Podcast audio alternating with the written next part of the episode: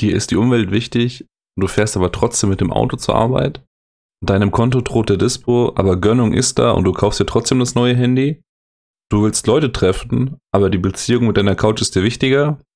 Diese Beispiele kommen dir bekannt vor oder du kennst ähnliche Situationen. Dann herzlichen Glückwunsch und bleib unbedingt dran, denn du befindest dich in einer kognitiven Dissonanz.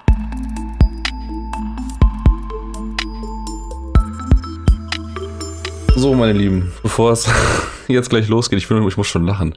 Die letzte Folge ist jetzt schon ein wenig her. Da muss ich mich für entschuldigen. Ich bin all over the place mit meinen Ideen und Dingen, die ich tun möchte. Ich habe da in, einem, äh, in dem GHWB-Podcast-Projekt drüber gesprochen, dass ich mich für viele Dinge immer zu unterschiedlichen Zeitpunkten unterschiedlich stark interessiere. Ich glaube, der Fachbegriff dafür ist Hyperaffektion, Hyper, ich weiß es nicht. Ich, da könnte ich bestimmt auch mal eine Folge zu drehen und werde ich bestimmt auch machen.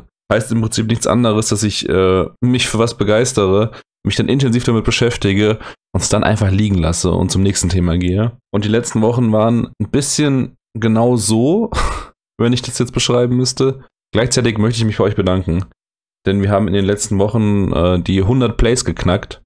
Ähm, es sind jetzt irgendwie über 110 Plays insgesamt, die wir auf unsere sieben Folgen haben oder beziehungsweise die, die, die, die sieben Folgen äh, generiert haben. Vielen, vielen Dank dafür. Ähm, das freut mich wirklich wahnsinnig, dass äh, dieses Projekt so eine so einen Zuspruch bei euch findet und so eine Annahme. An der Stelle auch nochmal gleich der Aufruf quasi, wenn ihr irgendein Thema habt, zu dem ihr was wissen möchtet, sei es ein kognitives Thema, sei es irgendwas, wo ihr denkt, ey, vielleicht kann man dazu noch mehr sagen oder vielleicht brauche ich dazu eine andere Meinung, dann seid eingeladen, ähm, mir eine Nachricht zu schicken. Das könnt ihr darüber tun, wenn ihr den Podcast zum Beispiel auf Spotify hört, dass in der äh, Folgenbeschreibung ist ein Link hinterlegt, den könnt ihr anklicken. Da kommt ihr zu meinem Twitter-Profil, zu meinem Livestream, zu meinem Instagram-Account, auf meiner Homepage und überall dort könnt ihr mich kontaktieren und äh, Betreff Nachttrunk einfach eingeben und dann schreibt ihr mir einfach, was ihr mir sagen wollt. Da würde ich mich auf jeden Fall riesig drüber freuen. Denn auch äh, so hat mich folgende Nachricht erreicht. Ich, ähm, der Absender war anonym, deswegen weiß ich leider nicht, ähm, äh, von wem es kommt. Das ist aber auch egal. Äh, und zwar war die Frage danach, ähm, da, die, die Person hört meinen Podcast gerne zum Einschlafen was mich sehr schmeichelt, weil ich finde, da muss man dann schon eine entsprechende Stimme für haben. Jedenfalls rede ich mir das ein. Das andere wäre einfach nur, dass meine Themen langweilig sind. Nichtsdestotrotz war die Frage danach, ob ich nicht Folgen mal mit ähm, Hintergrundgeräuschen unterlegen könnte im Hintergrund. Also irgendwie, äh, hier wurde von, von Regen gesprochen oder irgendwie in, in, einem, in einem Wald, Waldgeräuschen.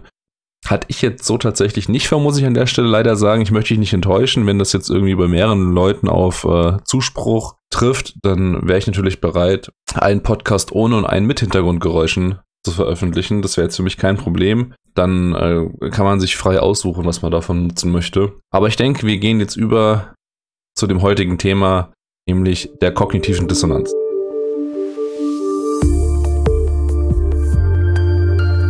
Und zwar der gute Leon Festinger.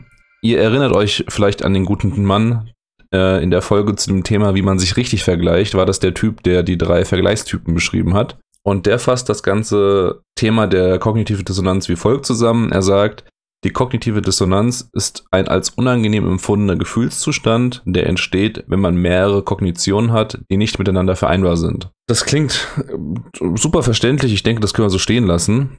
Ähm, aber ich erkläre jetzt trotzdem vielleicht, was eine Kognition ist. Eine Kognition ist vereinfacht gesagt einfach eine verarbeitete Information oder eine Einstellung oder eine Wertehaltung, die man im Kopf hat. Ist also was Subjektives und wichtig ist halt auch einfach schon hier, dass sie das schon verarbeitet ist. Das heißt, ihr habt einen neuen Eindruck gewonnen oder neue Informationen, habt die bereits mit äh, eurem Background oder mit, mit, mit, mit eurer Moral, persönlichen Moral schon verglichen und die schwebt jetzt einfach unbewusst in euch. Und was jetzt kompliziert klingt, ist ganz einfach gesagt in einem Satz, eine kognitive Dissonanz ist nichts anderes als eine innerliche Zwickmühle, in der man sich befindet. Das Tolle an der ganzen Sache ist, wenn du gar keinen Bock hast, dich damit zu beschäftigen und irgendwie diese, diese Zwickmühle zu lösen oder dich der Situation irgendwie, dich mit der auseinanderzusetzen, dann macht dein Gehirn das ganz von alleine. Zum Selbstschutz versucht es nämlich, diese Spannungszustände zu lösen, ohne dass du dich damit eigentlich beschäftigen musst. Und dafür entwickelt unser Gehirn ganz unterschiedliche Lösungsvarianten und die beschreibe ich dir jetzt einfach mal. Die einfachste, aber nachgewiesenerweise am unwahrscheinlichste Lösung, wie sich das Gehirn überlegt, ähm, ist die Lösung des, des Spannungszustands durch eine Verhaltensänderung. Warum ist die unwahrscheinlich? Eine Verhaltensänderung erfordert nämlich, dass der Mensch konsequent handelt. Und wir wissen ja aber auch, dass der Mensch ein Gewohnheitstier ist. Gewohnheiten und Verhaltensänderungen, das, das passt schon nicht zusammen und ist daher sehr schwer umzusetzen und trifft daher am unwahrscheinlichsten ein. Um bei den Beispielen zu bleiben, du könntest dem Dispo durch sparsames Verhalten entgehen und einfach dein altes Handy vielleicht weiter benutzen, aber wer bist du denn? Du bist doch kein Geringverdiener. Gönn dir. Ja, also hier die Verhaltensänderung wäre einfach altes Handy weiter benutzen, vielleicht ein bisschen beiseite legen an anderen Punkten, aber nö. Du lebst deinen Stil so weiter, wie es ist, das passt schon. Da das nicht klappt, versucht das Gehirn unter anderem dann noch den Abgleich mit der Alternative, zum Beispiel zu dem Thema jetzt mit dem Autofahren, ne? mit den Öffis brauchst du irgendwie 40 Minuten reine Fahrzeit plus 20 Minuten Fußweg zur Arbeit. Das ist dann quasi morgens eine Stunde und abends eine Stunde, das sind zwei Stunden am Tag. Mit dem Auto brauchst du nur die Hälfte der Zeit.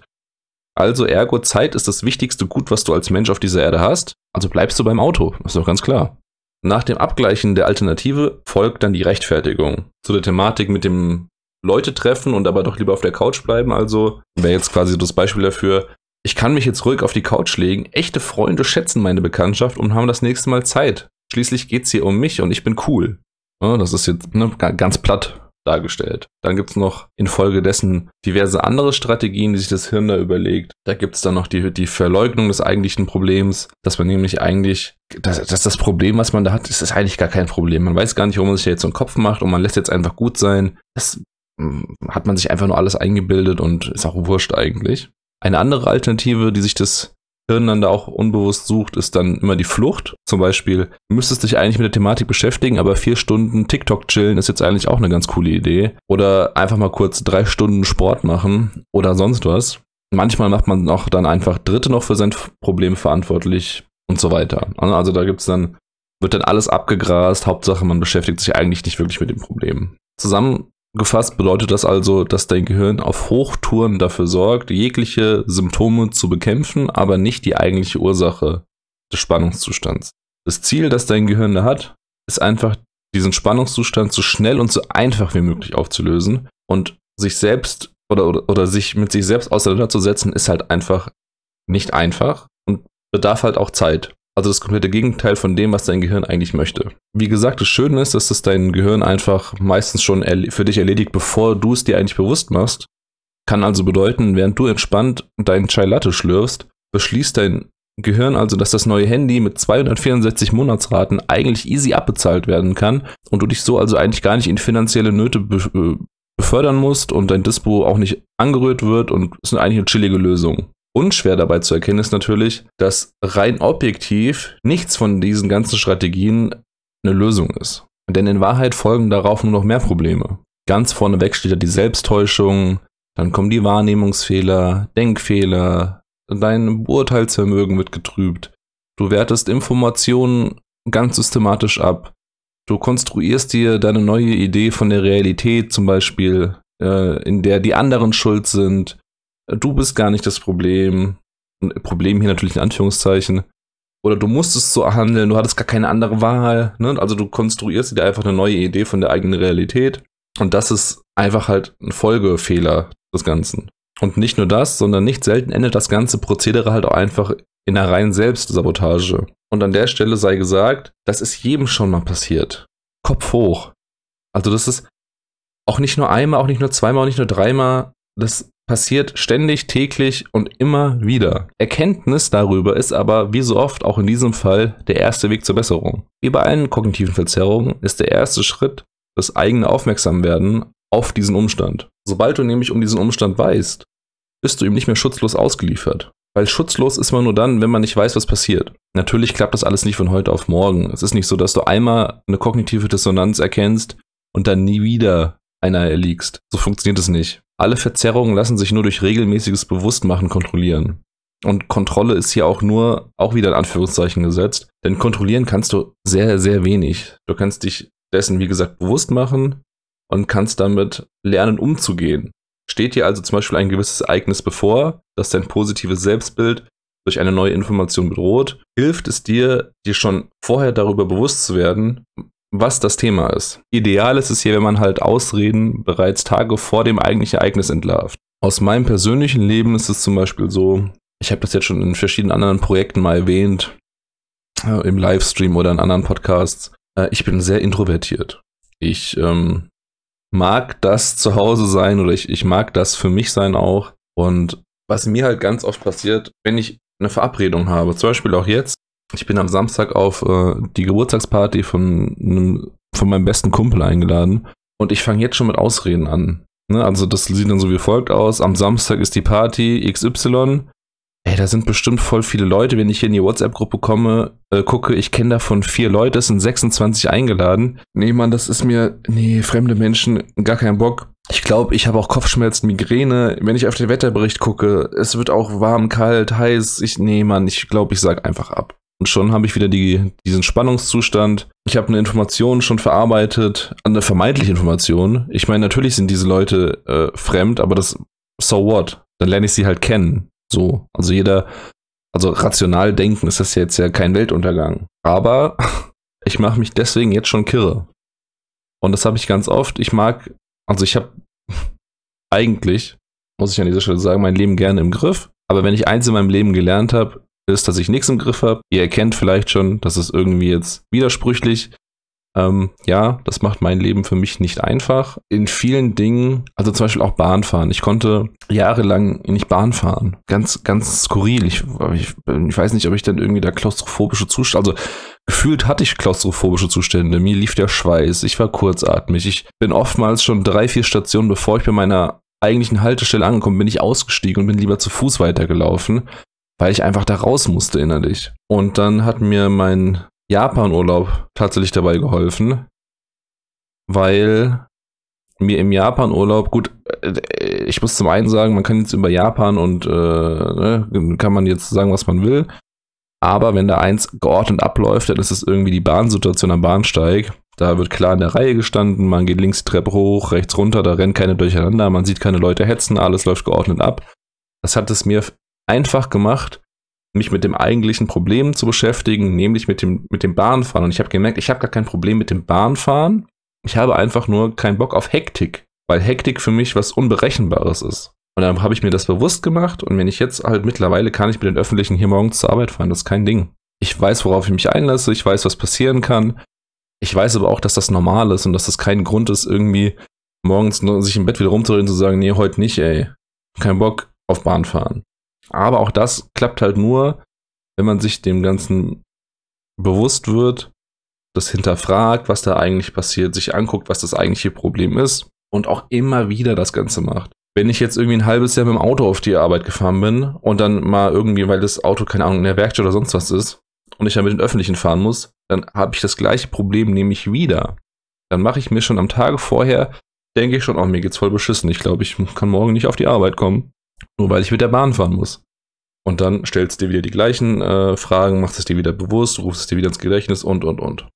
Also kognitive Dissonanz, wie alle anderen kognitiven Verzerrungen. Man kann sich nur bewusst machen, auf dem Schirm haben und dann seinen eigenen Umgang damit finden. Und letztendlich, die allererste angesprochene äh, Lösung, die das Gehirn da hat, diese Verhaltensänderung, die ist eigentlich gar nicht so schwer wenn man das Ganze unter einem bestimmten Aspekt sieht. Man muss ja nicht das komplett, man, man, muss ja nicht das Verhalten für immer ändern. Es geht ja immer nur um den Moment eigentlich, in, in, in dem es, äh, den der Spannungszustand betrifft. Also, nur weil ich jetzt morgen mit der Bahn fahre, habe ich ja nicht für den Rest meines Lebens diesen Spannungszustand. Ich habe den nur jetzt in diesem Moment, weil ich darüber nachdenke. Ich habe den morgen früh nicht mehr. Wenn ich in der Bahn sitze, habe ich den nicht mehr, wenn ich mir dem bewusst werde. Und dann ist es auch vorbei. Und die Verhaltensänderung, dass ich mit der Bahn gefahren bin, ist trotzdem eingetreten.